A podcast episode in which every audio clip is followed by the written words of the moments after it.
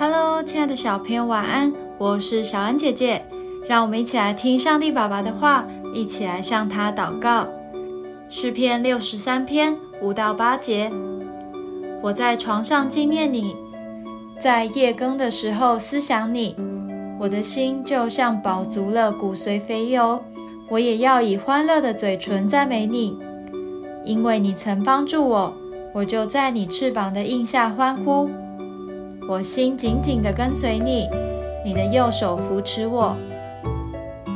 睡觉前你会想些什么呢？我们可以像诗人一样，夜深人静时，躺在床上思想神。这时，心中就像饱足了骨髓肥油，并且忍不住开口赞美神。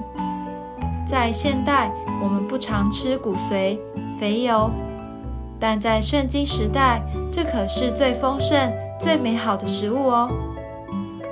表示在思想神时，我们的心就像拥有神最美好的恩典一般，能得到完全的满足。当我们的心得到满足，就会忍不住张口赞美。当我们赞美神的同时，也会因为神而使心得到饱足。原来我们的心与嘴巴是同时动作的，只要寻求神、思想神、渴求神进入我们的生命中，我们的生命就会再次活跃，而且感到丰盛。